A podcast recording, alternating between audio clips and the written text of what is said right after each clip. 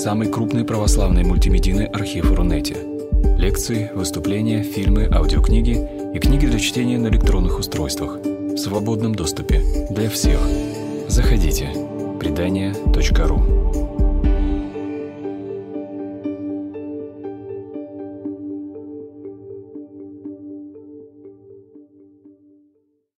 Пытаюсь э, рассказать о Николае II как о частном, быть может, человеке, да, персона привата, не акцентируя внимание на его государственной деятельности, а попытаясь нарисовать социально-психологический, если угодно, портрет. В свое время Зинаида Николаевна Гиппиус отметила, он был завязан в молчание точно в платок, и с этим молчанием отошел в прошлое. Его сравнивали с императором Павлом, министр внутренних дел Дурново, в день смерти императора Александра III сказал Сергею Юльевичу Витте, тогда министру финансов, вот погодите, попомните меня, это будет копия Павла Петровича только в современной действительности. А, его сравнивали с Александром Первым. Мистическая настроенность. До странности порой доходящие. О странностях мы чуть-чуть поговорим позже. Насколько это все верно?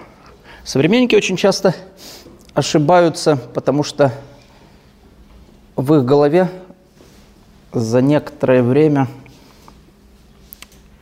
особенно после 17 года, складывался и сложился некий определенный образ, стереотип. Если угодно, миф, очень, миф у человека очень часто заслоняет самого человека. Бывают герои, писать биографию которых, не обращаясь к мифу, к изучению мифа, невозможно. Например, Григория Распутина изучать сложно, потому что его историю вряд ли возможно досконально воссоздать, хотя такие попытки делаются. Воссоздать историю Распутина – это все равно, что написать историю царя Инея или Иванушки-дурачка. Миф настолько плотно обволакивает эту фигуру, что мы в любом случае больше обращаем внимание не на реальные факты, а на восприятие этих фактов. Это касается и императора Николая II у разных людей есть разное его восприятие. И его трудно поколебать. Я даже считаю, что это дело бессмысленное. Восстановить историческую объективность. Вообще эта задача изначально, я должен сказать, нерешаемая. Объективности нет, есть разного рода субъективизм. Э, вот понять причины этого субъективизма – дело вполне себе научное. А попытаться сделать нечто такое – абсолютно правдивое, абсолютно спокойное, беспристрастное. Я не знаю, вряд ли, наверное, вряд ли, наверное, это возможно. И к этому вряд ли стоит стремиться. Даже Господь Бог не объективен, Он сверхсубъективен, потому что Он личный Бог Авраама, Исаака и Иакова. Это, к слову, об объективности и субъективности. Вот, с приставкой «сверх». Э, в любом случае, в любом случае,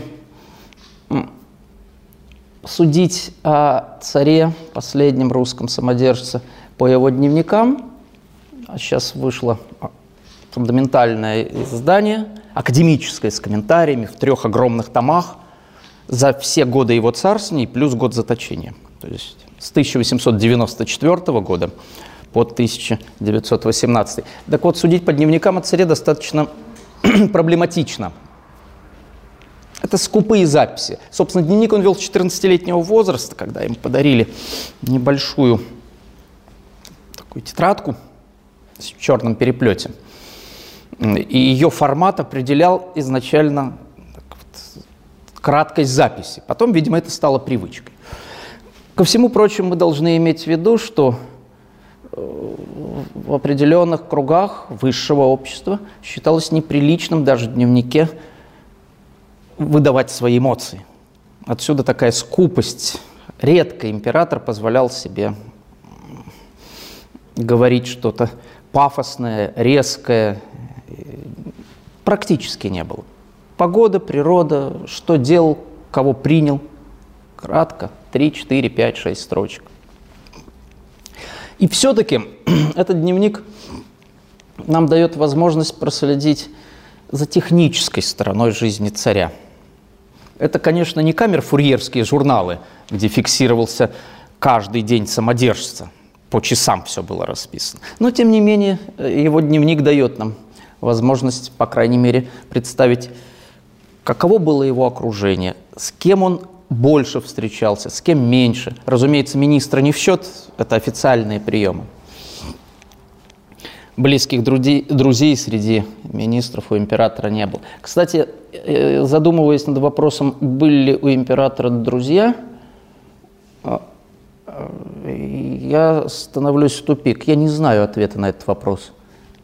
Про одного могу сказать твердо. Императрица Александра Федоровна. Она не только жена. Это человек, которому он верил полностью, абсолютно верил. Можно сказать, альтер-эго Николая II. В этом смысле да. Она друг. Она друг. А кто еще? Были друзья детства, великий князь Александр Михайлович, например. Но эта дружба в конечном итоге сошла на нет. Теплые отношения его связывали с некоторыми дидьями, Сергеем Александровичем, великим князем. Он его любил по-своему. Но это все-таки другое. Здесь и возрастное различие, и, извините, даже и статусное все-таки. На дядю он привык, первоначально будучи наследником, смотреть снизу вверх.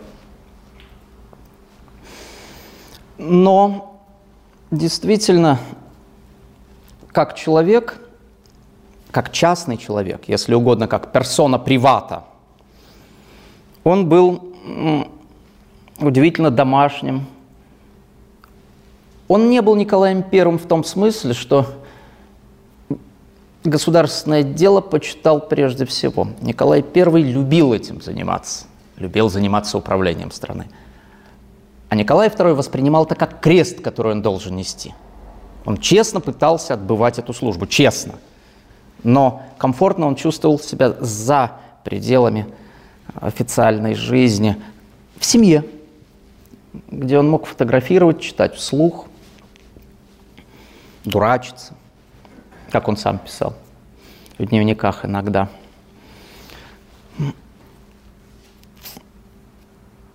Он стал монархом 26 лет 20 октября 1894 года. В тот день, когда скончался его отец, 49 лет, кстати. Беседуя с Александром Михайловичем, по воспоминаниям последнего, юный монарх сказал Сандро, что мне делать, я не умею править. Помоги мне. Дальше Сандро писал, ну как я сам ему мог помочь? Я тоже не вполне, то есть вполне не понимал, что делать. Проблема ответственности. Буквально за 10 дней до кончины – императора Александра III в Ливадию, где он умирал, приехала Алекс. И в день кончины императора она была миропомазана, стала официально титуловаться ее императорским высочеством великой княжной Александрой Федоровной. Встретили ее недобро. Это нужно отметить с самого начала пришла за гробом, так говорили. Император отказался надевать на себя генеральские палеты. Александр III не успел дать ему чин генерала. И император остался навсегда в чине полковника. Не в звании, как у нас говорят, воинское звание. До революции говорили воинский чин – Он сопровождает тело отца до Петербурга, где его хоронят. И тогда же решает вопрос о свадьбе. Близкий друг Александра III, министр императорского двора, граф Иларион Иванович Воронцов-Дашков, просит не торопиться с женитьбой. Год траура. И через год жениться.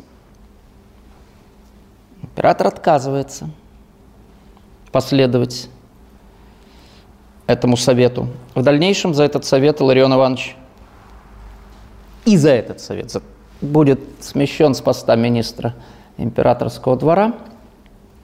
Потом он будет назначен наместником на Кавказ и продолжит свою службу, но уже как бы вдали от императора.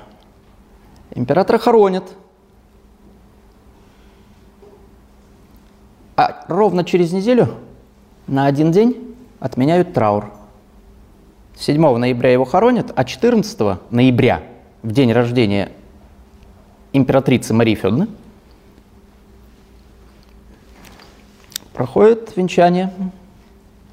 На один день отменяют свадьба, и потом снова траур. Конечно, это воспринималось близкими современниками как не вполне правильное решение. То есть, заметьте, да, в день рождения своей матери, через, не, ровно через неделю после похорон отца, придворные меняют траурные наряды, женщины надевают так называемое русское платье, мужчины форменную одежду – и происходит торжественное событие. Императора венчают с его любимой женщиной.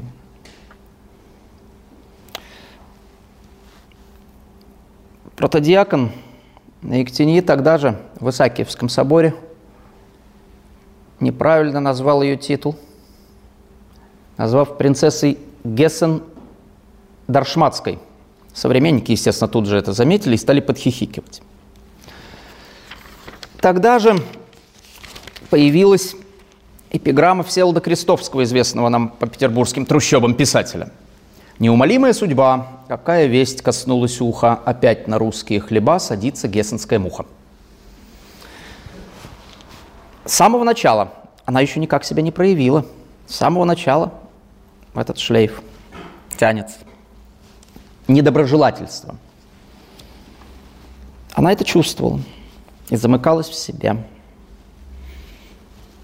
А судьба у нее была достаточно тоже драматична. Ей было 6 лет, когда скончалась ее мать. Она выросла у бабушки.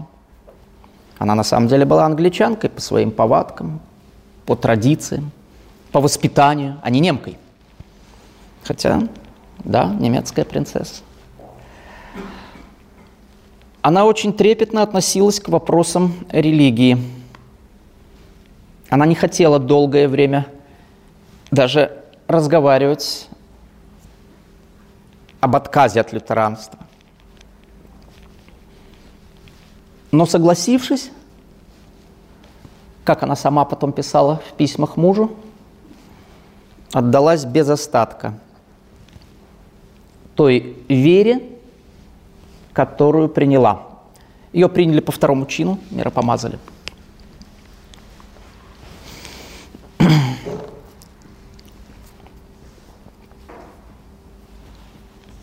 Так в жизнь Николая II вошла главная любовь.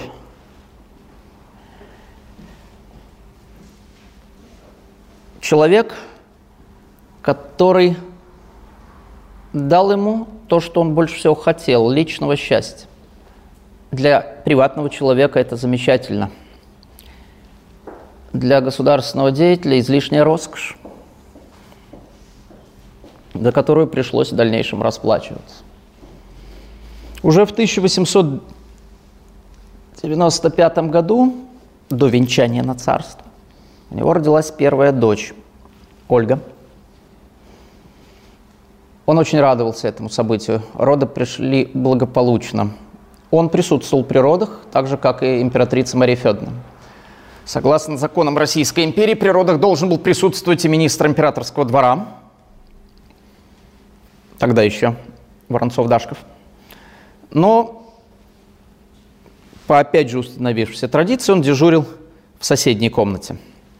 Когда ребенок родился, его вынесли и показали министру. В крещении принимал участие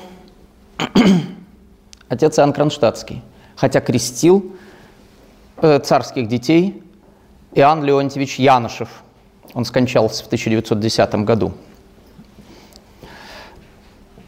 Он был царским духовником, духовником царской семьи. Тогда еще ничто не предвещало трагедии, а болезни, которая передавалась по наследству по женской линии, знали, но надеялись, что удастся избежать ее. Девочки были здоровы, с Алексеем Николаевичем, вы знаете, обстояло все не так. На следующий год состоялась коронация в мае 1896 года. И здесь опять случились непредвиденные события. Вначале упала орденская цепь с грохотом во время венчания в соборе. Публика, присутствующая там, тот же заметил дурной знак. Случилась ходынка – в которой император был совершенно не повинен. Задохнулось 1200, 1320, по-моему, если не больше человек. Задохнулось именно, а потом уже был раздавлен. Император не стал отменять торжеств, которые давал французский посол Монтебелло, и поехал на короткое время к нему. Это тоже ему поставили в вину. В следующем году родилась вторая дочь Татьяна. Через два года, в 99 году, Мария. Их также крестил отец Иоанн Янышев.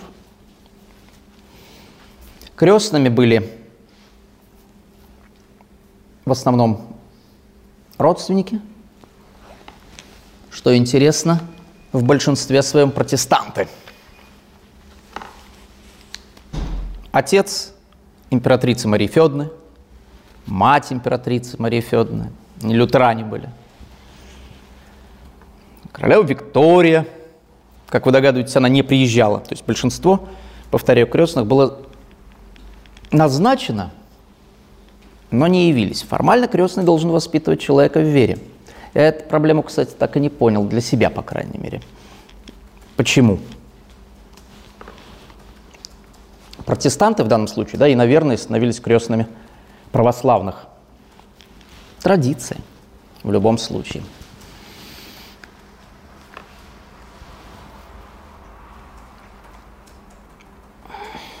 Вскоре у императора и императрицы появляется первый друг – приватный.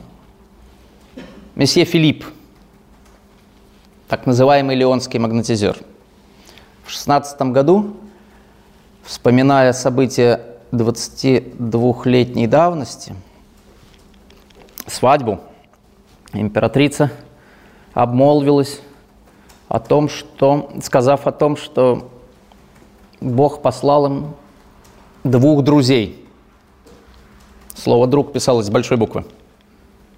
Под первым она имела в виду месье Филиппа. Он скончался летом 1905 года во Франции.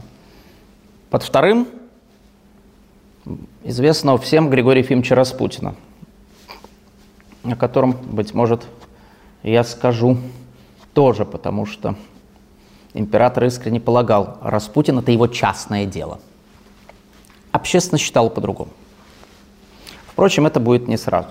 Первый друг предсказал появление второго, отъезжая во Францию. И именно в пятом году, по-моему, 1 ноября, в дневнике императора появляется первая запись о встрече с сибирским странником. Современники считали, что появление при дворе такой фигуры свидетельствует о ненормальности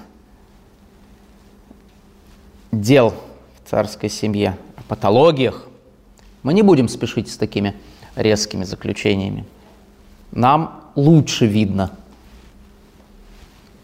А потом, по прошествии столетия, трудно быть злопамятным. По крайней мере, желательно не быть злопамятным по отношению к прошлому.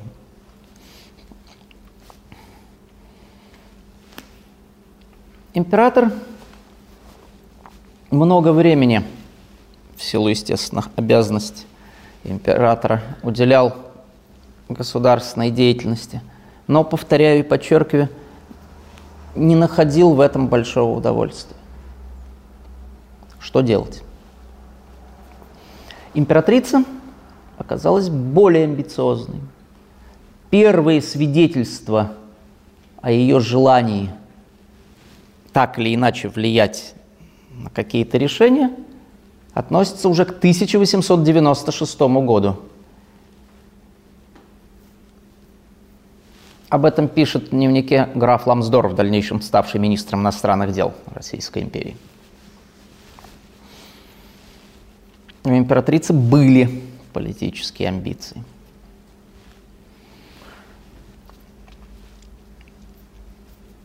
Но при этом, возвращаясь к частной жизни, мы должны отметить, что рождение девочек удручало императрицу, очень удручало.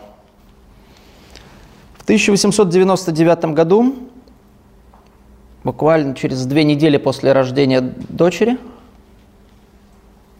Марии, царскую семью постигло новое горе. Умер брат императора Николая II в Аббастумане на юге, цесаревич Георгий.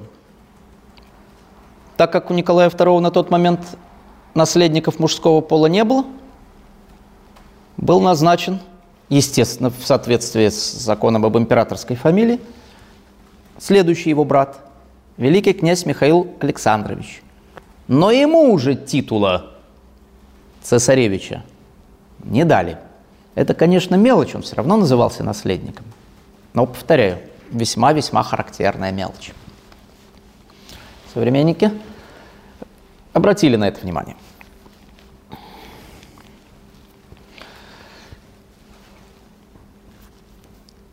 Император был не только хозяином земли русской, как он себя назвал в переписи 1897 года, он был еще и главой Большого дома. Совладать с многочисленными родственниками было не так просто. Его отец умел это. К великим князьям вообще относились со скепсисом. Учитель Александра III и Николая II Константин Петрович Победоносцев, оберпрокурор Синода и в свое время человек чрезвычайно влиятельный, в первой половине 80-х годов 19 века его даже называли вице-императором России, в шутку. Как-то однажды, не стесняясь присутствия брата царя, Владимир Александрович сказал, ох, и язва эти великие князья. Что, конечно, понравиться великим князьям не могло. Победоносов мог позволить себе такие резкости.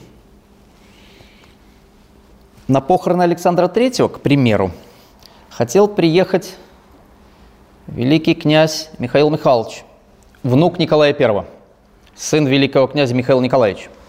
Он был женат марганатическим браком на внучке Александра Сергеевича Пушкина. История иногда шутит. Молодой император Николай II запретил ему приезд. В дальнейшем проблемы с женитьбами будут иметь продолжение. На разведенной женщине женится его брат Михаил Александрович. На двоюродной сестре, своей собственной, двоюродной сестре, женится великий князь Кирилл Владимирович, внук императора Александра II. И все бы ничего. В лютеранстве это разрешается, в православии нет. Но было еще обстоятельство. Эта женщина до того была замужем за родным братом Александры Федоровны. Что, Что делать? Это жизнь. Вот. Потом будут прощены Михаил Александрович со своей пассией, которой дадут титул по названию одного из имений великого князя. Она станет графиней Брасовой. Ну и, соответственно, Кирилл Владимирович будет прощен, а его жена, имевшая кличку Дакки, уточка, станет великой княгиней Викторией Федоровной. Кирилл Владимирович – это тот самый великий князь, который в первые дни февраля пришел с гвардейским экипажем к Государственной Думе, к Таврическому дворцу с красным бантом, а в 1924 году объявил себя императором всероссийским. Его сын Владимир Кириллович являлся отцом так называемой главы императорского дома Марии Владимировны. Кстати, и сам Владимир Кириллович был женат на разведенной даме. До того она была замужем за каким-то американским миллионером. Вот, э, с титулом Багратион Мухранской. То есть это тоже было нарушение, формальное, но тем не менее нарушение закона о престолонаследии, где прописано и это тоже. Впрочем, я несколько отвлекся. В любом случае, император должен был держать свою семью в широком смысле, дом Романовых, ежовых рукавицах, как Александр III. Но ему это не удалось. В конце 80-х годов, в 87 году, был, кстати, принят новый закон об императорской фамилии, по которому титул вашего императорского высочества оставался только за детьми и внуками императора. Правнуки должны были носить титул вашего высочества князей императорской крови, уже не вашего императорского высочества, и называться князь. Правнуки. А праправнуки, соответственно, старший сын праправнука мог наследовать титул высочества, а все остальные получали обычный княжеский титул светлости. Но до этого не дошло. Революция 17 года остановила все эти процессы.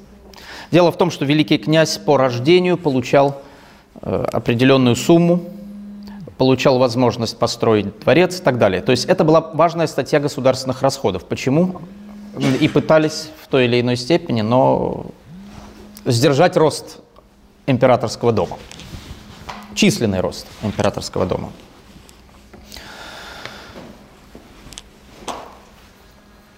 Императрица Мария Федоровна первые годы правления сына пыталась играть политическую роль Император слушал мать, он ее почитал, но тем не менее в дальнейшем от политической активности она была отстранена, если так можно сказать. Можно ли считать появление во дворце Леонского магнетизера, или приход во дворец таких лиц, как Митя, блаженный Митя Козельский, ходивший с поводырем Елпидифором Кананыкиным и слывший за пророк, а потом Григорий Ефимович Распутина чем-то аномальным. Я не знаю, вряд ли. Это время какой-то степени. Это время. Кто сейчас, кроме узких историков, специалистов, может вспомнить о таком страннике Антонии, который в конце XIX века имел всероссийскую славу. К нему стекались просители, ему давали огромные деньги. Он эти деньги в дальнейшем передавал на разные благотворительные нужды. Кстати, среди прочего, на деньги этого Антония были отлиты колокола Андреевского собора. На 10 тысяч он отдал на эти колокола, где служил Иоанн Кронштадтский в Кронштадте.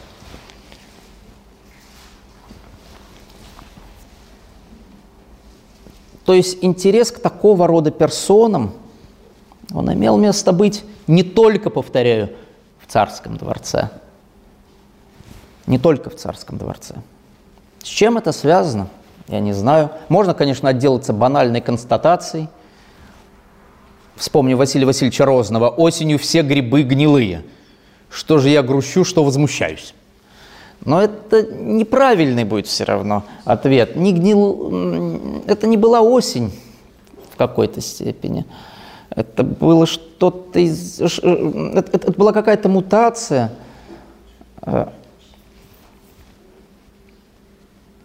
Люди чего-то искали, к чему-то стремились, ведь не случайно.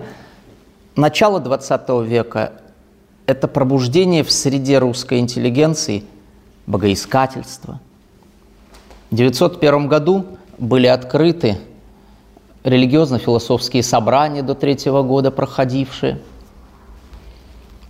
где русская богоискательская интеллигенция, представленная такими именами, как Мережковский, Гиппиус, Розанов, Бенуа, встретилась с церковью. Председателем этих самых собраний был ректор столичной духовной академии – епископ Сергий Строгородский, будущий сталинский патриарх.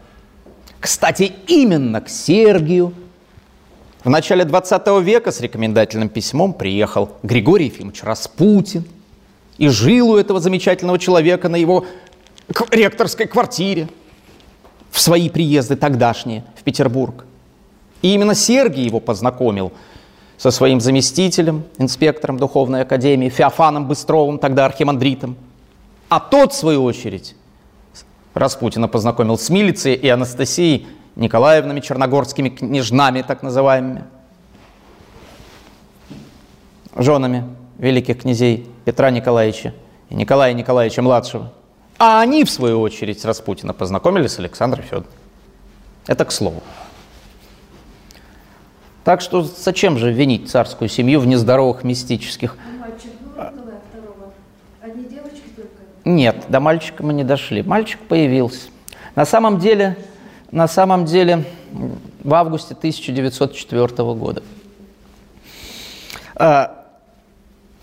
На самом деле это была болезненная проблема. Это тоже надо учитывать, когда мы говорим о каких-то переживаниях, воспринимавшихся современниками как не вполне адекватные, да, нездоровые. Месье Филипп внушил императрице, что она беременная. А императрица раздулся живот. Об этом, опубли... О том, что императрица в положении, опубликовали в правительственном вестнике неизвестно зачем. Потом обнаружилось, что это род как бы самовнушения, ничего нет. Правительственный вестник вынужден был давать опровержение. Идиотическая совершенно ситуация. До народа эти слухи дошли, народ правительственного вестника не читал, как вы понимаете. В совершенно извращенном духе, что, дескать, царица родила урода с рогами, ну его и придушили. Прекрасная вещь. Современники писали, зачем, зачем об этом, обо всем было давать. Ну, правительство весь. И вот потом, наконец, рождается все-таки мальчик в 904 году. после того, как император принимает участие в открытии мощей Серафима Саровского. Для него это связанные вещи были. Летом 1903 года состоялись торжества причисления к лику святых одного из самых популярных русских святых. Извините за это слово «популярных». Действительно, Серафима Саровского народ глубоко почитал, и первые просьбы о его канонизации относятся к началу 80-х годов XIX века.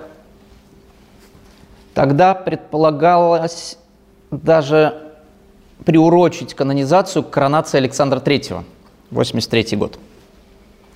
Победоносцев положил это все дело под сукно. Император Николай II настоял на канонизации, вызвав лично Победоносцева в 901 году. И как, когда Победоносцев сказал, что это быстро не делается, императрица заявила, император все может.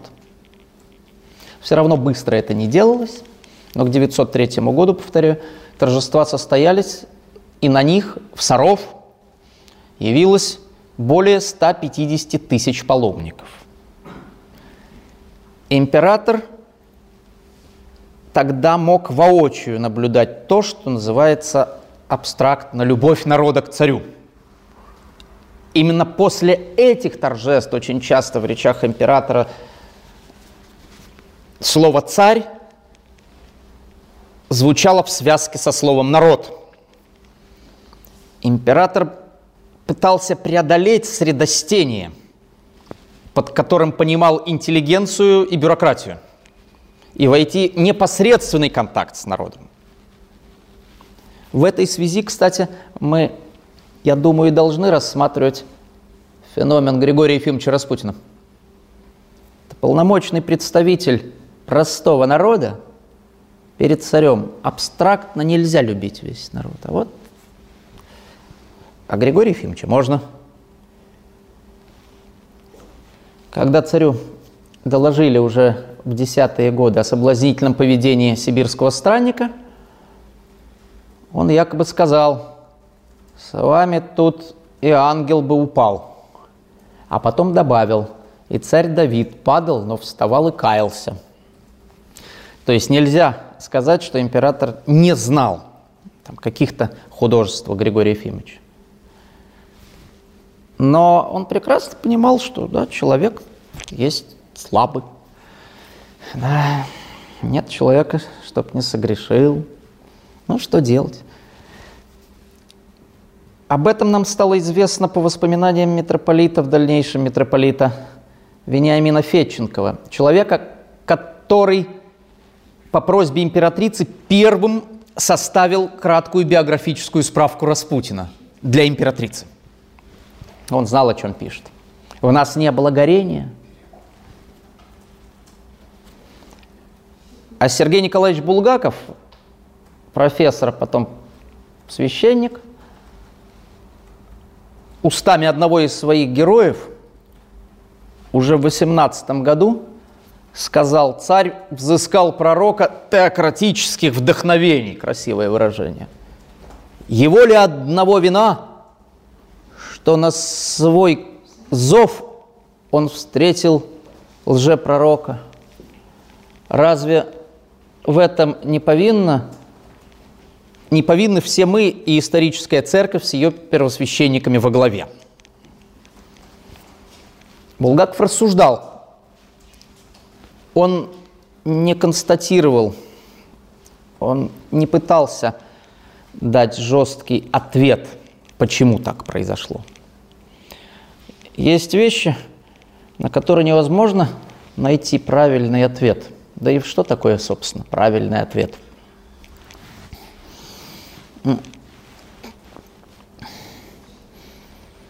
Говорят, что Распутин помогал останавливать боли у цесаревича, выражаясь грубо, умел заговаривать кровь. Царевич, как вы знаете, страдал гемофилией. И это главная причина. Я думаю, это не главная причина. Может быть, для императрицы сие имело значение, важное значение. Но для императора, я думаю, большее значение имело другое. Вот он, да, Распутин как полномочный представитель простого народа, борода перед престолом, если угодно.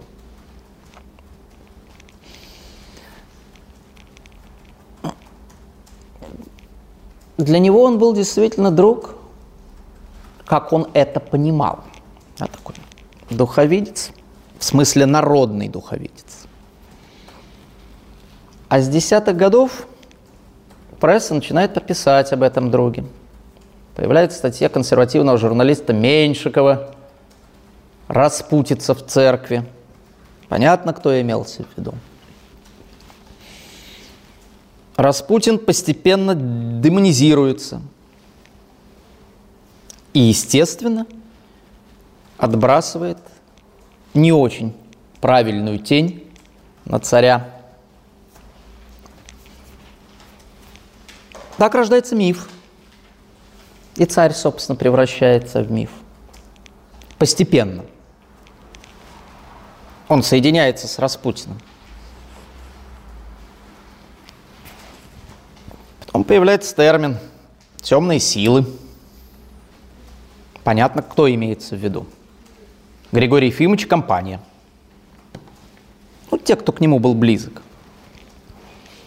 Старец любил почтение. Конечно, он не влиял ни на какие назначения, это глупость. Он не мог влиять на политические назначения. Но делить людей на тех, кто к нему хорошо относится, и тех, кто его не любит, ненавидит и желает смерти, он мог, как любой здравый и умный человек. Естественно, он пытался – поддерживать тех, кто выказывал ему почтение. Не более и не менее. А до 14 года вообще говорить о каком-то влиянии Распутина на власть не приходится. Может быть, он имел некоторое влияние в церковных кругах, да и то не вполне. Да и то не вполне. поняв, кто такой Распутин, ему пытался как-то благоволить Владимир Карлович Саблер, оберпрокурор Святейшего правительствующего Синода. И когда креатуру Распутина, архимандрита Варнаву Накропина, Синод заблокировал, Саблер спокойно достал из портфеля бумажку – и сказал, я это передаю государю. Это прошение об отставке. После чего острый на язык архиепископ Антоний Храповицкий, будущий лидер русской православной церкви за границей и организатор ее, сказал, Владимир Карлович, ради вас мы и черного Борова в архиереи посвятим. Такие слова, естественно, разошлись очень быстро. Люди во все времена любят сплетни. И это сказалось на репутации и Синода, который, кстати, в большинстве своем был антираспутински настроен, и самого Распутина. К этому времени уже большинство его друзей, Сергий Строгородский или Феофан Быстров, терпеть его не могли. Отказались от всяческих с ним контактов. Но дело было сделано. Они ошиблись. Не знаю, и ошиблись ли, как это все воспринимать. После 2014 года Григорий Ефимович вошел действительно в силу. Если говорить о том, на что он практически в политической жизни повлиял, реально повлиял, то, наверное, мы можем сказать только об одном. Во время мировой войны он подчеркнул царю важность оставлять в семье единственного сына старшего, если он единственный, то есть не брать на фронт, не призывать, даже если он призывного возраста, так называемых ратников второго разряда оставить. В этом был здравый смысл. Шла мировая война, тогда она называлась, кстати, Великой Отечественной в русской историографии. И Распутин, у которого подрастал сын, Дмитрий Единственный, он потом погибнет в лагерях – знал, о чем говорит.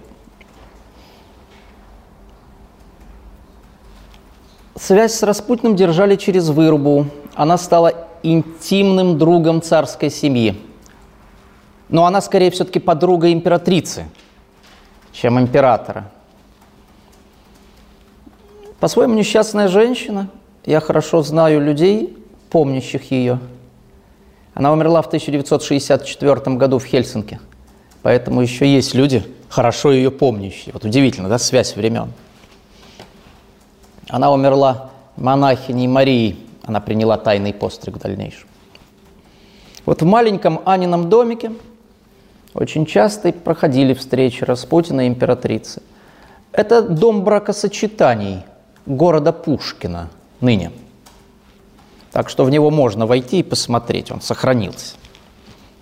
Своего рода дача, где Анна Александровна и жила. И от дворца недалеко, но э, все-таки во дворце Распутин бывал нечасто. А вот приезжать к Анне Александровне он вполне себе мог. Она бывала и на его квартире. У Распутина было несколько адресов. Жил он на английской набережной, в Александр-Невской лавре. А в конце он жил на Гороховой улице. Нумерация сохранилась до сегодняшнего дня. Дом 64, квартира 20 на третьем этаже. Там, по-моему, сейчас хотят музей сделать. Будет интересно посмотреть.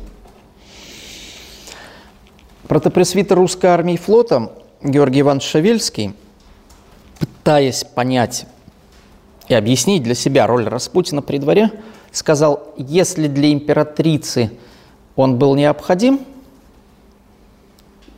то для царя вполне терпим. Я не знаю, можно ли, повторяю, так расставлять акцент. Необходим, терпим. Это другое ощущение – но вполне вправе мы задаться вопросом, а почему, например, э, он был приближен, а почему к оптинским старцам не обращались? Почему Иоанн Кронштадтский не был близок? Он же не был близок. Он участвовал в коронационных торжествах, его пригласили. До этого он участвовал в крестинах старшей дочери, и все. В, его не приглашали на последующие, например, крестины. Он не был вхож в царский дворец. Он был очень в стороне, он, он был в стороне, очень далек от царской семьи. Александра Иосифовна, вдова великого князя Константина Николаевича, упросила Александра III пригласить Иоанна Кронштадтского в Ливадию, когда тот умирал. Вот так он попал в Ливадийский дворец. И все. Больше особых, повторяю, приглашений ко дворцу не было. Он виделся с Александром III только один раз. И с Николаем II тоже практически не виделся. Его почитали, безусловно, но на отдалении. Вообще отношение императора к людям, некогда близким, поражало современников. Умер его лейб-медик Гирш – в начале 1907 года. Император едет на его похороны, на отпевание. Через несколько дней умирает Константин Петрович Победоносов, 10 марта. Это учитель его отца, это его учитель, это человек, который, собственно, формировал идеологию Николая II в бытность того наследника. Он даже венка не присылает. Великая княгиня Елизавета Федоровна, сестра Александра Федоровна, присылает венок. А он никак не отмечает. Вот удивительное дело. Лейб-медика совершенно незаметно. И, и медик он был плохой, и человек достаточно пустой, по мнению современников. Но император его почтил. Победоносцев, который действительно великая личность, хотя о знаках мы спорить не будем, э, великая личность, не удостоился этого. Удивительно. Кстати, Победоносцев собрал свои статьи в единый сборник, назвал его «Московским» и издал в мае 1896 года как своего рода политическое завещание к коронации императора Николая II. Эти статьи он писал в разное время – преимущественно в 70-е годы XIX века, а опубликовал, заметьте, полностью собрав в 1896 году только. Публиковал он их очень часто без указания фамилии. В журнале «Гражданин», редактировавшемся тогда Достоевским. Победоносцев последний период жизни Федора Михайловича Достоевского с ним близко дружил. И, кстати, Победоносцев хоронил Достоевского. То есть добился, чтобы его похоронили за церковный счет в Александро-Невской лавре, против чего выступал тогдашний митрополит Исидор Петербургский. Но ничего сделать не смог, все-таки похоронили. Так вот, именно Победоносцев учил царя непреложной истине, что тот получает власть Божьей милостью своих предков. И учил его тому, что отступать от принципов самодержавия невозможно. Если мы будем говорить, там, кто воспитал политический император, то, конечно, Константин Петрович. Константин Петрович. Блестящий цивилист, переводчик.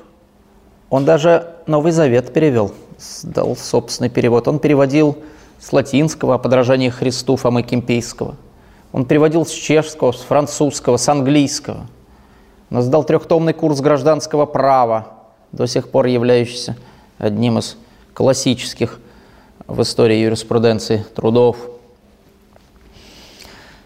Так вот, собственно говоря, этот человек пытался внушить императору, что самодержавие – это великий принцип, который никогда не надо путать с самоуправством. Он был юристом, я это специально хотел подчеркнуть. Самодержец может изменить любой закон и принять любой закон самостоятельно, но он первый его исполняет. Пока закон не отменен, самодержец не имеет права действовать вне закона. Это принципиальный момент. Вот так он понимал самодержавие и так он учил царя. Да, закон можешь изменить, принять новый, но, но пока закон не отменен и не изменен, ты не имеешь права выходить из правового поля. Да, чем самоуправство отличается от самодержавия. Это важный принцип. Императоры в дальнейшем будут обвинять именно в самоуправстве. В советское время любили писать статьи с такими названиями, как «Самоуправство погубило самодержавие», например. Но Николай II не был человеком который не прислушивается к мнению специалистов.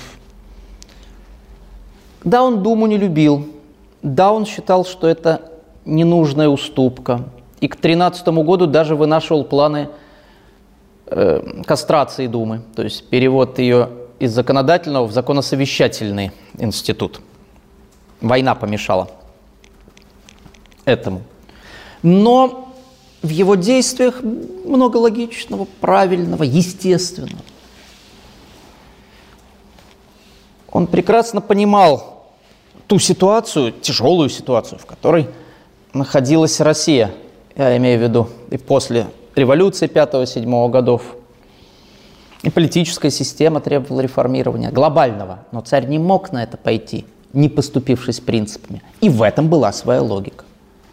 Ибо иногда лучше – ничего не делать, чем начать двигать мебель в накренившемся и без того доме. Скорее упадет. А на самом деле ситуация, повторяю, была исключительно сложная. Реформа, Столыпинская так называемая реформа, можно сказать, не удалась и не могла удастся на том фоне. Просто времени не было. Положительное сальдо внешнеторгового баланса России год от года снижалась. Да, чугуна и стали больше выплавляли. А вот реальные, если мы посмотрим на реальные показатели, то не все было хорошо. Страна остро нуждалась в перевооружении, на это нужны были деньги. А нереформированность сельского хозяйства все тормозила. Если в 1913 году был исключительно богатый урожай, то за два года до этого – был огромный голод, и в России голодало 11, 20 э, миллионов человек в 1911. Это очень показательно. Россия регулярно переживала вот такие периоды. В 1891 году был очень крупный голод. Миллионы голодали. В 1911 году был крупный голод. А вот в 13-м замечательный урожай, и в 14-м хороший урожай, и в 15-м хороший урожай уже во время войны. Но это опять же к слову. Насколько можно поступаться принципами? Принципиальному человеку ни, ни насколько. Император ощущал потребность сохранить власть в том виде, в котором получил ее от отца, и передать ее в полном объеме сыну.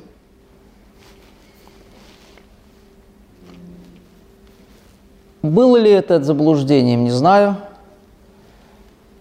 Но сама политическая система изживала себя. Василий Осипович Ключевский, умный человек, гениальный историк, 1894 году заметил, когда император, Николай II стал императором, страшную вещь сказал.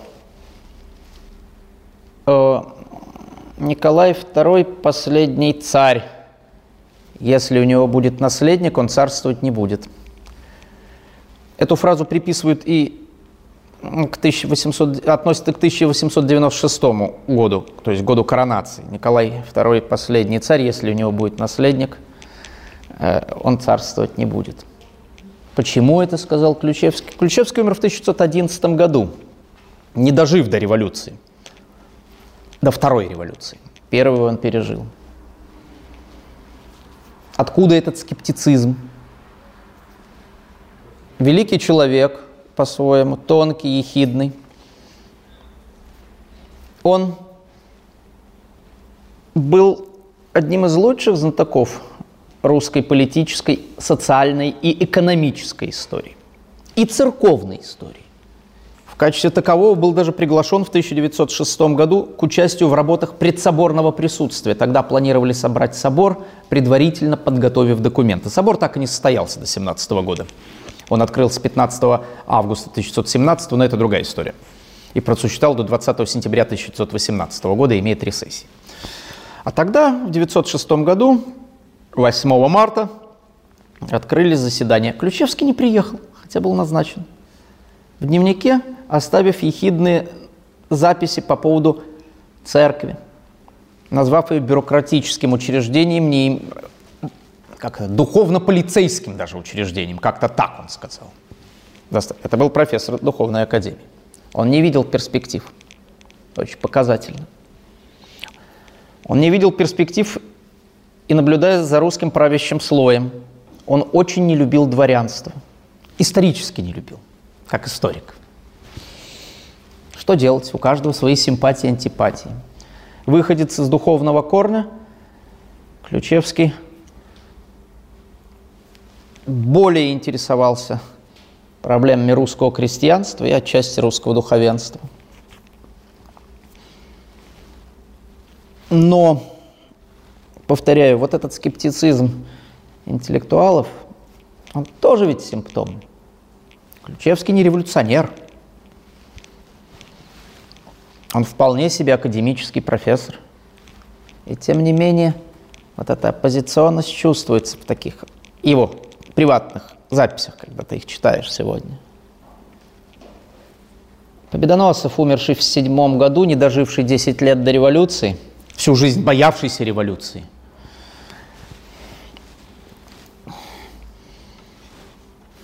тоже, по сути, исторический пессимист. Ничего не трогать, ничего не делать. Всю жизнь провозился, политическую жизнь, церковно-приходскими школами, не желая, чтобы те были первой ступенью обучения. Он считал, что они должны быть автономны. Народ должен иметь представление о молитвах, начатке грамотности, счета, общие представления о литературе и все – но в среднюю школу после ЦПШ идти нельзя. Народ надо сохранить от тлетворного влияния интеллигенции. Вот поэтому. А что в итоге? Победоносцев говорила, в итоге революция. Все равно будет. У нас будет то же, что в Европе. что бы мы ни делали. Поэтому моя задача сохранить, законсервировать, заморозить.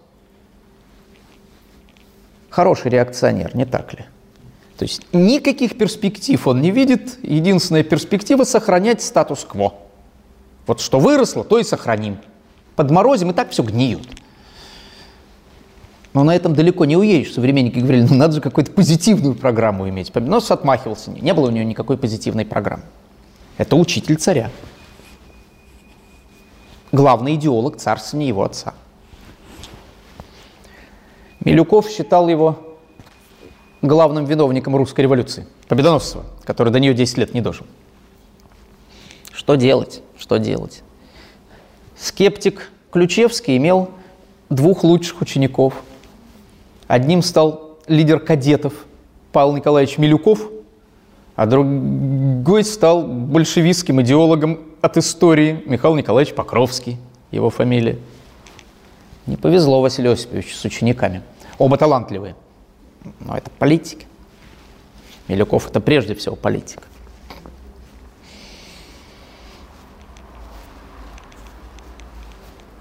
Знал ли император жизнь? И как он ее мог узнать? По реляциям министров? Ну, по реляциям тоже что-то узнаешь. По улицам он ходить не мог. Одно время он пытался – даже по Невскому гулять.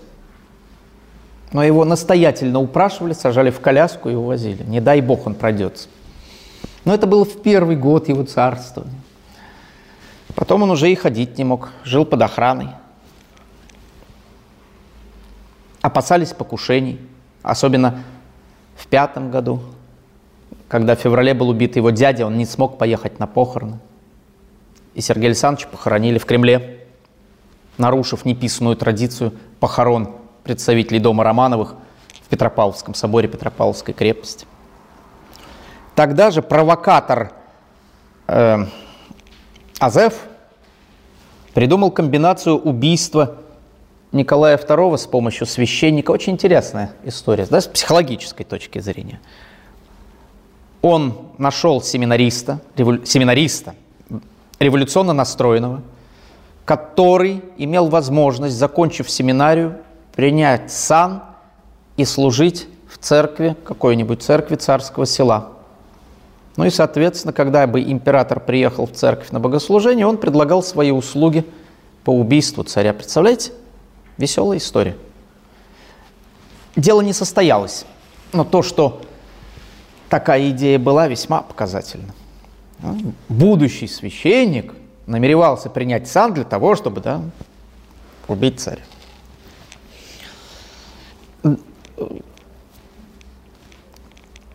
Не, действительно нездоровое время, но, с другой стороны, революция – это не проявление чьих-то злых умыслов, не выявление на практике злых умыслов.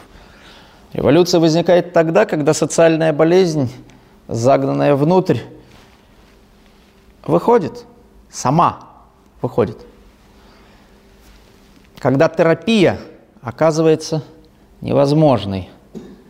Но ужас состоит в том, что победа революции приводит к отрезанию не только гангренозных социальных членов у социального организма, если под последним понимать государство, но и здоровых. Однако они не хвост ящерицы, не отрастут – и в этом большие проблемы. Это показал 17 год. Это...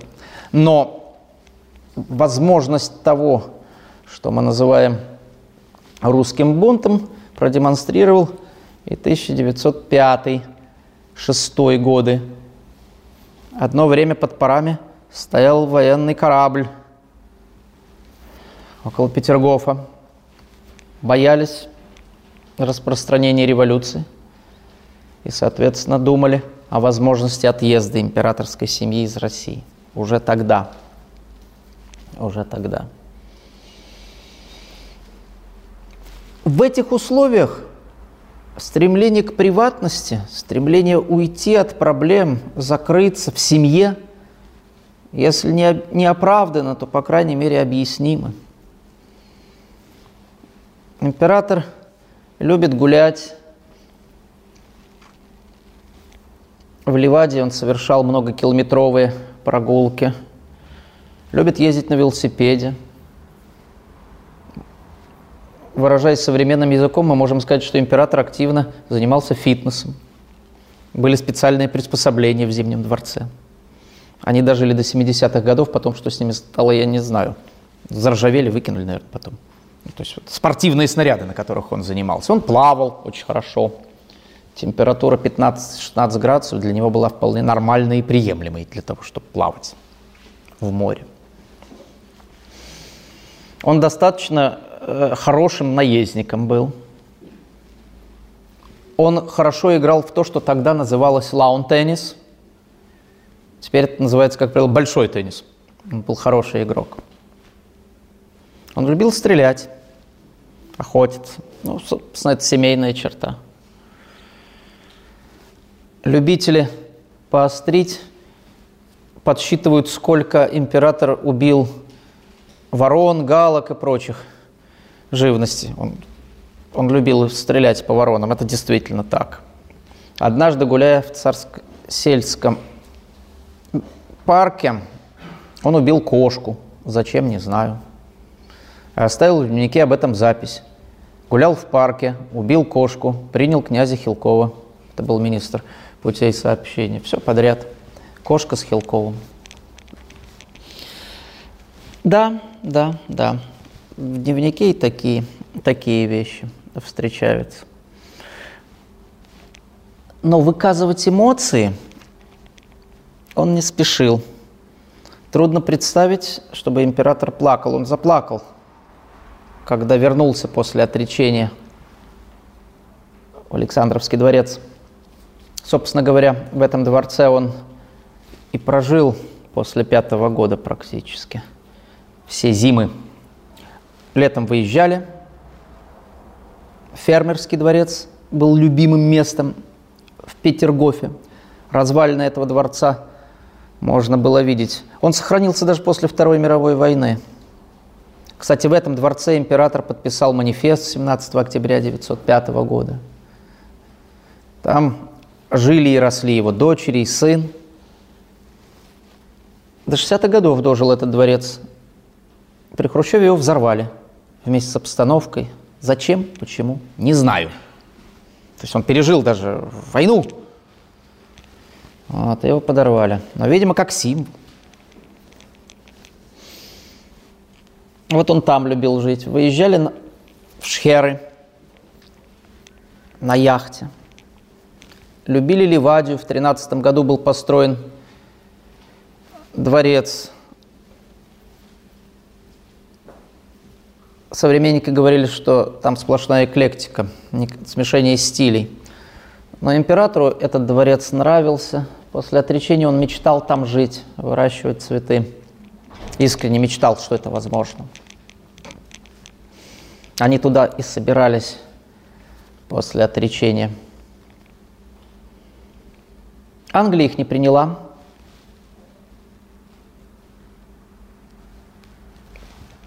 Тем самым судьба императоров, в принципе, была предрешена. Точнее сказать, вначале предложили. Император все-таки как-никак был фельдмаршалом английской армии. И кузеном короля. Но ситуация в Англии обострилась,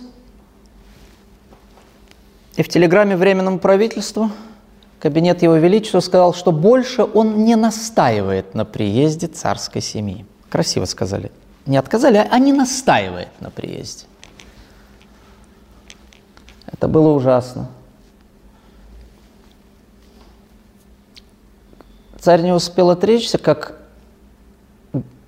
книжный рынок заполнился бульварной литературой – 17 год, весенние месяцы, это рассвет того, что мы можем назвать грязным чтивом, с грязными карикатурами. Личная жизнь императора, естественно, в контексте его общений с Распутиным стала обсасываться, обсуждаться на все лады. Появились целые поэмы Распутина выкопали. Вы знаете, он был убит во дворце князя Юсупова в декабре 1916 года. Над ним должны были возвести часовню в честь Серафима Саровского названной. Не успели. Место нашли, могилу разрыли, тело достали из гроба и протащили мимо окон царской резиденции –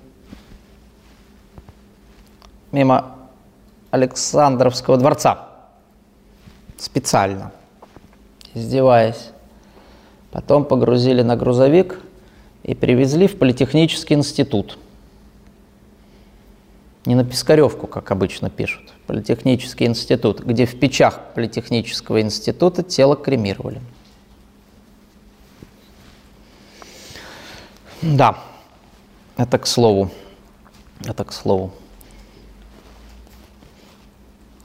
Но, что интересно, императрица, которая в последние предреволюционные месяцы выказывала явные признаки некоего душевного расстройства, после отречения практически совершенно успокоилась. Вот, пережив, казалось бы, такую трагедию, потерю всего, унижения, последующие месяцы она жила исключительно держа себя в руках, не позволяя расслабляться, эмоционально расслабляться. Они кололи лед, Николай II и дети. Императрица наблюдала за этим. Потом занимались парником. Император мог позволить себе наблюдать со стороны за развитием государственных дел. Его очень удручали события, но тем не менее, тем не менее, он находил радость в семейной жизни. Когда Киринский объявил ему, что семью отправят в Тобольск, а не в Ливадию, они, безусловно, сильно огорчились и удивились. Отправляли их долго – Несколько часов они сидели в прямом смысле слова на чемоданах. И за задержку Николай II из личных средств каждому солдату охраны выдал по 50 серебряных копеек. Это мелочь, но она очень характерна. То есть они же его охраняли, с какого перепугу им что-то платить. Но тем не менее он посчитал, что неделикатно будет, и каждому лично вручил эти 50 копеек. Как приватный человек император очень любил художественное чтение, историческое чтение. Одна из последних прочитанных их книг – это четырехтомник Оскара Егера, немецкого ученого, автора всемирной истории в четырех томах. Первый том – Древний мир, второй том – Средние века, третий том – Новое время, четвертый том – Новейшая история. Вот, собственно говоря, из исторических книг это было одно из последних, да, что он читал. Он много читал классики. Лескова любил. Императрица любила, среди прочего, Тэффи. Это писательница, юморист.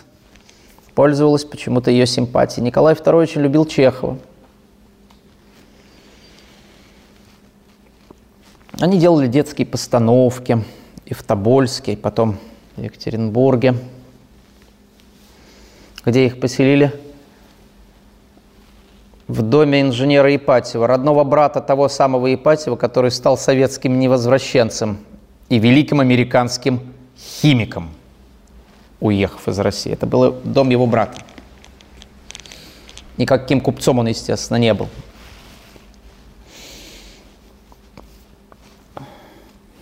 Понимал ли он, что все идет к трагической развязке?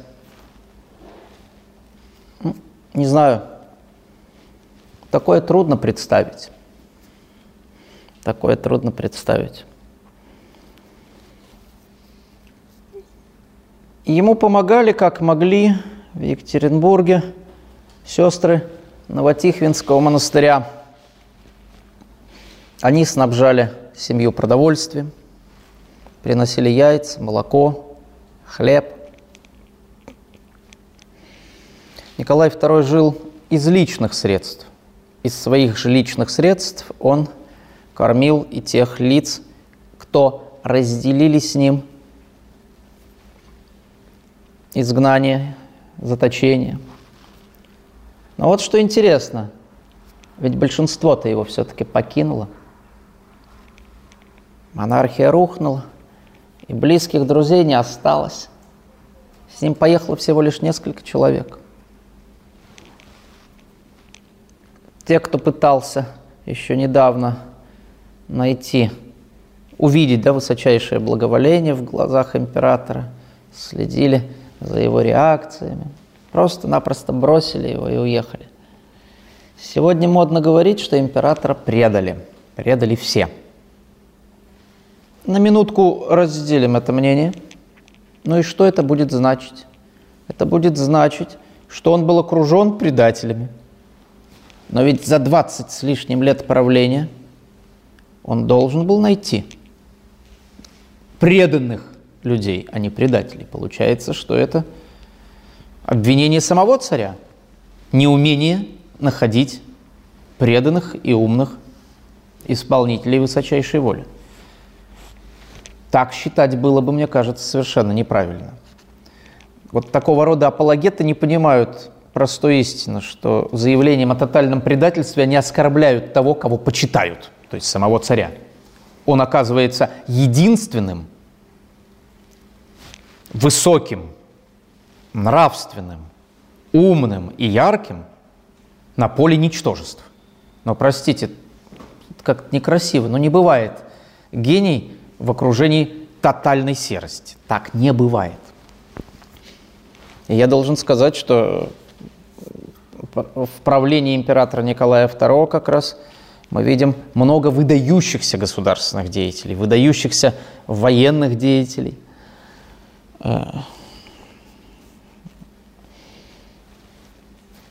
и доставшийся ему по наследству от отца Бунге, и, хотя и ненадолго, и победоносцев, доставшийся ему по наследству, и Витте, и Столыпин, и Кривошеин, и ряд других замечательных государственных деятелей свидетельствуют о том, что с кадрами не все было плохо. Но можно ли было что-то изменить? Современники, оказавшись в изгнании,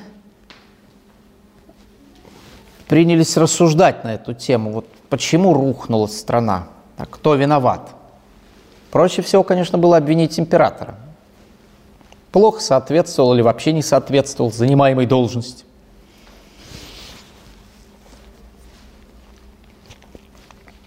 а они?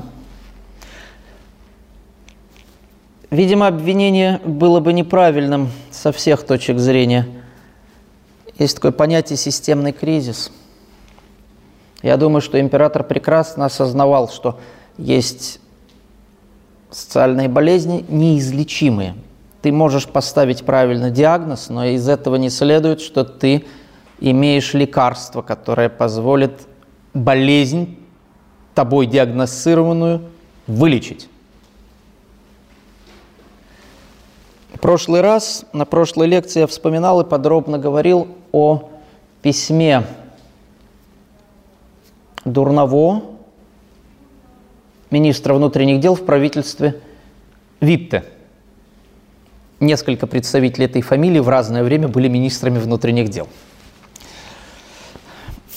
Дурново в январе 1914 года составил специальную записку, которую отослал царю.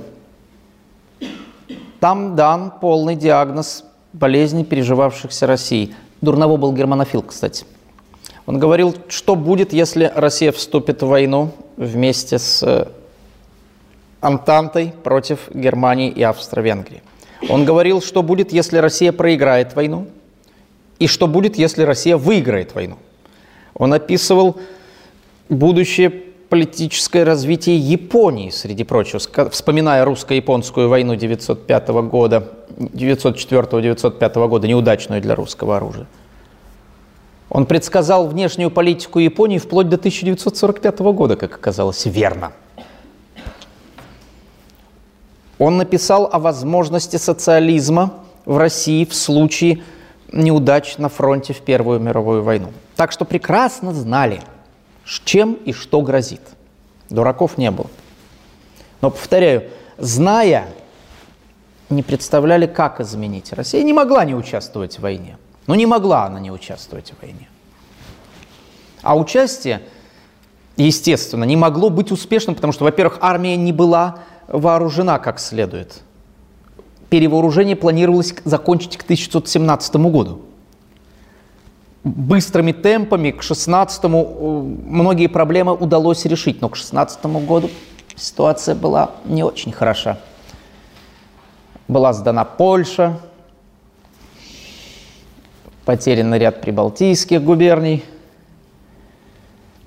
И самое главное, погиб кадровый офицерский состав почти в полном составе, в, почти полностью. Он был заменен новыми. Это были другие лица. Об этом не подумали, да. В первые месяцы войны практически был выбит кадровый офицерский состав. Ему на смену пришли запасники, но это другое. Воевали по-разному и не всегда плохо. На Кавказском фронте были блестящие успехи генерала Николая Николаевича Юденича.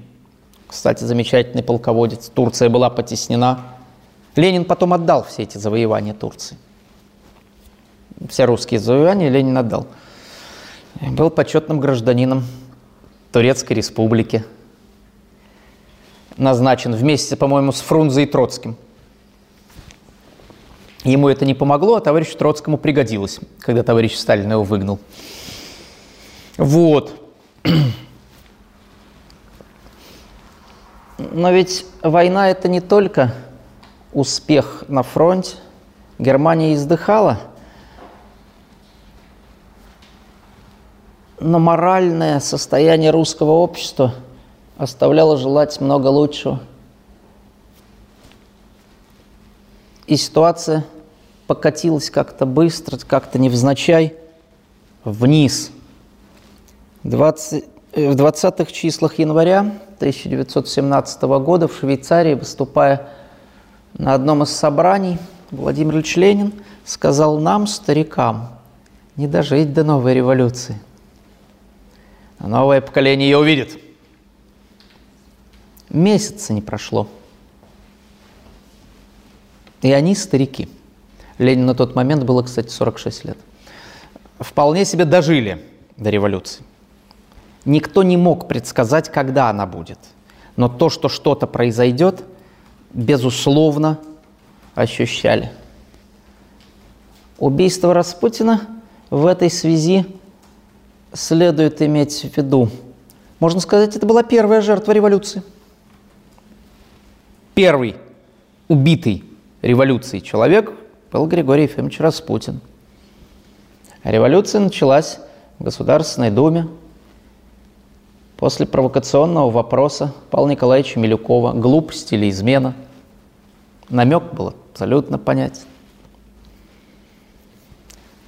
Недовольство ситуации было столь всеобъемлющим, что в прогрессивный блок, существовавший на тот момент в Государственной Думе, вошли как представители так называемых либеральных партий, кадеты, так октябристы и даже националисты, то есть правые.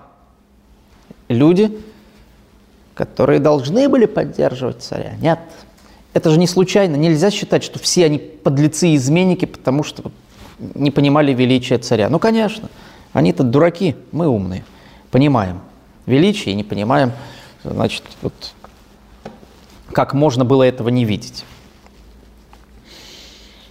Так сегодня создается замечательный новый миф о последнем русском царе. Так он становится политическим героем. Царя канонизировали в 1981 году. На архиерейском синоде, соборе Русской зарубежной церкви. Кстати, тогда причислили к лику святых и многих убитых большевиками лиц, в том числе и неправославного исповедания. Так был канонизирован, например, лакей э, царской семьи Труп. Он, по-моему, католик или лютеранин. В общем, не православный. Потом был банкет в Хилтоне по случаю канонизации. Протеерей Александр Шмеман по этому поводу горько заметил, но нельзя же значит, проводить такого рода торжества, заканчивая банкетом. Как это все ненормально. Он так считал. Пройдет 19 лет, и в новых условиях в августе 2000 года царская семья без слуг была канонизирована как страстотерпцы и мученики. До того специально выпустили материалы по канонизации, где попытались материалы к канонизации, в которых попытались наиболее сложные моменты в жизни последнего русского самодержца объяснить. Там были главы император Николай II и 9 января 1905 года. Там была глава Николай II и Григорий Распутин и ряд других весьма скользких и сложных тем. Канонизация последнего царя во многом способ... и новомучеников, и исповедников, более тысячи человек тогда было канонизировано на соборе, больше, чем когда бы то ни было за всю историю мирового православия. Одномоментно. Собственно говоря, канонизация позволила действительно примириться. В 2007 году акт о каноническом общении – между РПЦ и РПЦЗ был подписан в храме Христа Спасителя. Без причисления к лику святых Николая II это было невозможно. Но сделал ли это царя исторической фигурой? Нет. Он продолжал и продолжает ныне оставаться фигурой более политической, политизированной, чем, собственно, исторической. Историческая давность для него не наступила. Василий Иосифович Ключевский в год столетия со дня смерти Екатерины II выступил с речью, ей посвященной, которая заканчивалась словами «Нельзя быть злопамятным на таком расстоянии». То есть Екатерина делала много разных дел, совершила много разных дел – в ее деятельности были ошибки и преступления, но больше она сделала полезного и великого для России. И мы не должны быть злопамятны на этом столетнем расстоянии, когда не осталось ни одного активного деятеля Екатерининского царствования. Ключевский призывал к великодушию в истории. К сожалению, мы сегодня должны констатировать историческая давность для императора Николая II и по прошествии ста лет со дня его убийства не наступила. Э, некоторые его почитатели продолжают говорить о неправильном чине канонизации. Дескать, канонизировали как страстотерпца и мученика, а на самом деле он царь-искупитель, искупивший грехи русского народа. Мы переходим сейчас к мифу о котором я говорил, или соискупитель. Есть даже специфические иконы, где помещается, на которых помещается голова Николая II на блюде, как голова Иоанна Крестителя. Это уже откровенное кощунство. Но тем не менее, пожалуйста. Соискупитель, то есть он совершил подвиг, равный Христу, понятно. И говорят о христоподражательном подвиге царя. Так складывается новый миф. Но если он Христу подражал вот в последний период и умер, как бы, за грехи народа. Непонятно, кстати, зачем же каяться, если за грехи э, уже заплачено. По такой логике. Но публика обычно с логикой дружит по-своему. такого рода публика. Но, э, соответственно, человек такого масштаба не мог быть неудачен и как политик. Соответственно, идет тотальный пересмотр всего царствия. И его биография, и его деятельность как монарха переосмысливается в ключе страстотерпческого э, подхода, то есть под, э, подвига царя ради веры, отдавшего жизнь и свою, и своей семьи. Одна из наиболее ярких почитательниц такого подвига – Жанна Владимировна Бичевская. Некогда любимая ученица Булат Шалча Куджавы. Э, для нее Николай II такой же святой, праведный, соискупитель, каким святым, правильным и праведным является – старец Григорий. Как правило, те, кто почитают императора Николая II как соискупителя, почитают Григория Ефимовича Распутина. Это, кстати, не новая песня. Она имеет уже историю. Григория Ефимовича Распутина некие маргиналы канонизировали в январе-феврале 1991 года – так называемая катакомбная церковь. Понятно, его никто не канонизировал, но тем не менее. Иконы с изображением Распутина имеют хождение вот в среде царебожников. Церковь официально пытается бороться против царебожия, называя это ересью, ересь царебожия. Но я думаю, говорить об успешности сей борьбы бессмысленно – как правило, царебожники – люди идейные. Они пытаются восстановить правду и про царя, и про тех, кто его окружал. Логика правильная. Если царь праведник, то не мог же рядом с ним находиться какой-нибудь хлыст, развратник и мерзавец, коим называли долгое время Распутина. Значит, врали про Распутина.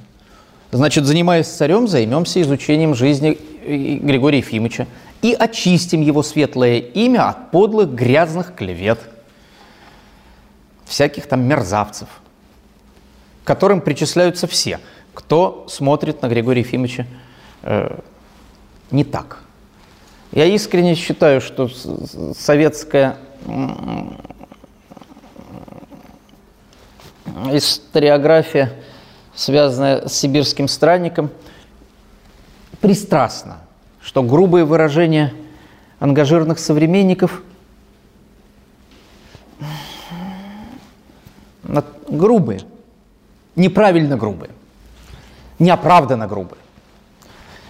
Э, но я прекрасно понимаю, что Григорий Ефимович Распутин не был никаким демоном, каким его рисовала публицистика 17 -го года Э, эм, ну да, он, он был сложным человеком, иногда позволял себе, как нормальный человек, лишнего.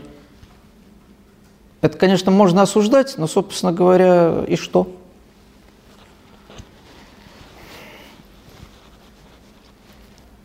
Сегодняшние же его почитатели считают, что сознательная клевета на Распутина есть опосредованная клевета, возводимая на царскую семью. Цепочка складывается. И дальше, соответственно, надо реабилитировать царя посредством реабилитации Распутина. Так появляются целые тома материалов, посвященных сибирскому страннику. Это вопрос больше психологический. И он интересен – Люди пытаются найти определенных героев.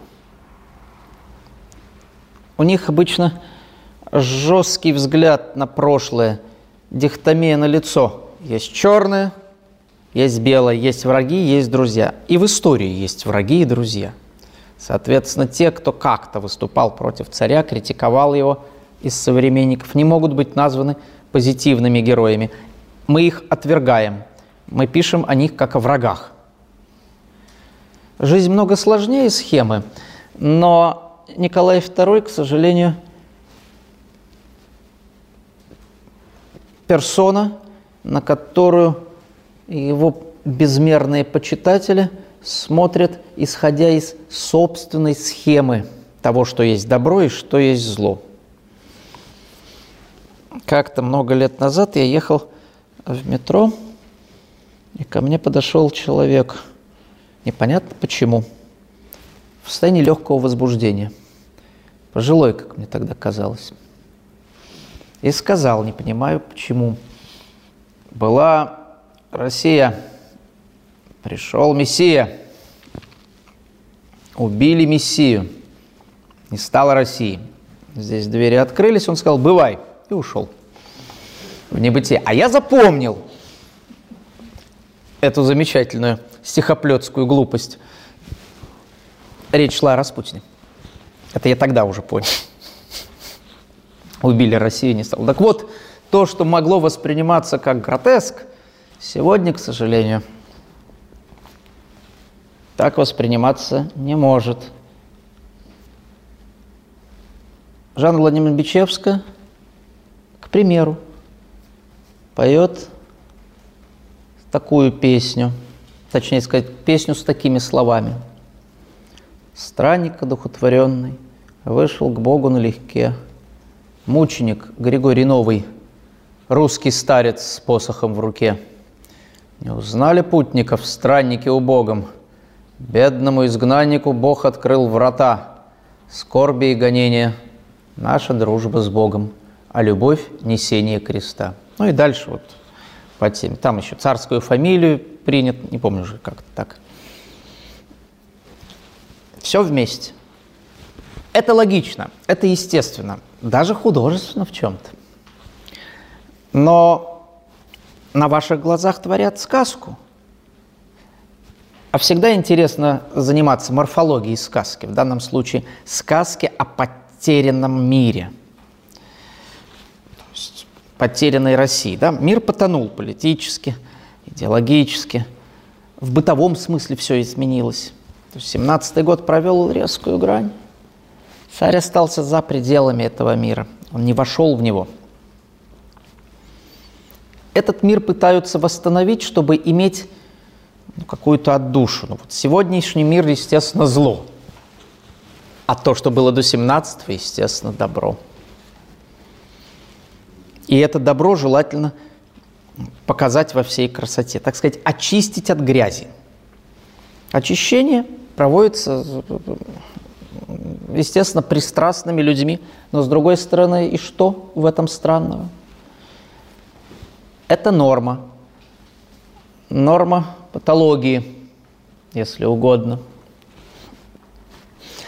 На фоне гибели Советского Союза, на фоне распада глобальной империи, подобного рода ностальгия вполне объяснима. Вполне объяснима. Более того, очень часто те, кто пересматривают историю жизни Николая II, пытаясь доказать, что он был чуть ли не единственный великий государственный деятель своего же царства, находят и правильно героев в, советском, в советской истории. Вслед за почитанием императора Николая II как царя-соискупителя, Григория Ефимовича Распутника как духовица и чуть ли не иеромонаха, есть и такие герои, которые воспринимают э, Распутина как тайного монаха и иеромонаха. Эти герои почитают как праведника Иосифа Виссарионовича Сталина, чьи иконы тоже имеют место быть сегодня. Забавная вещь. На первый взгляд кажется соединение несоединимого.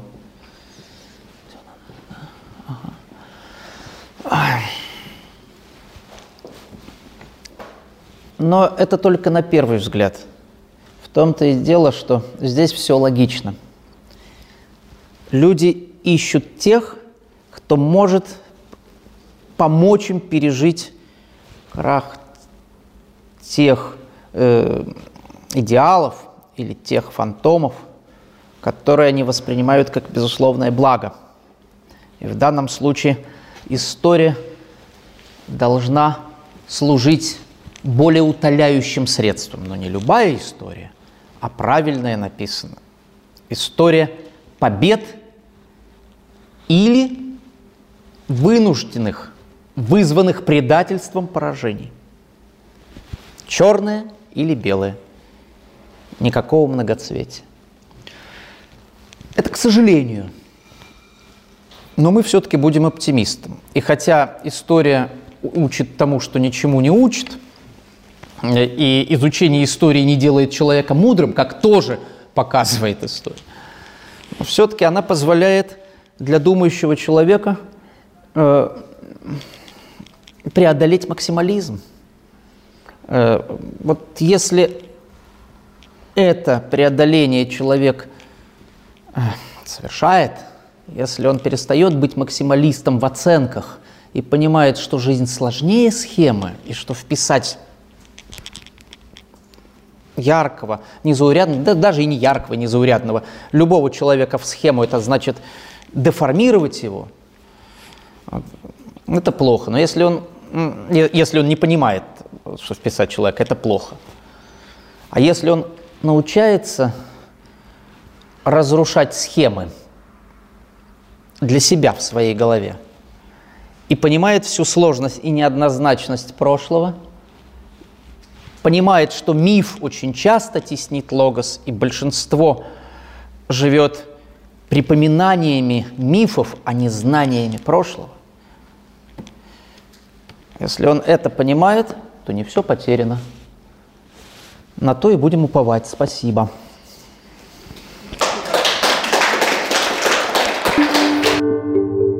Лекция проведена и записана по заказу православного мультимедийного портала «Предание.ру».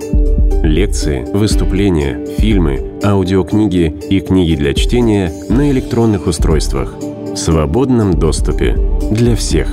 Заходите. Предание.ру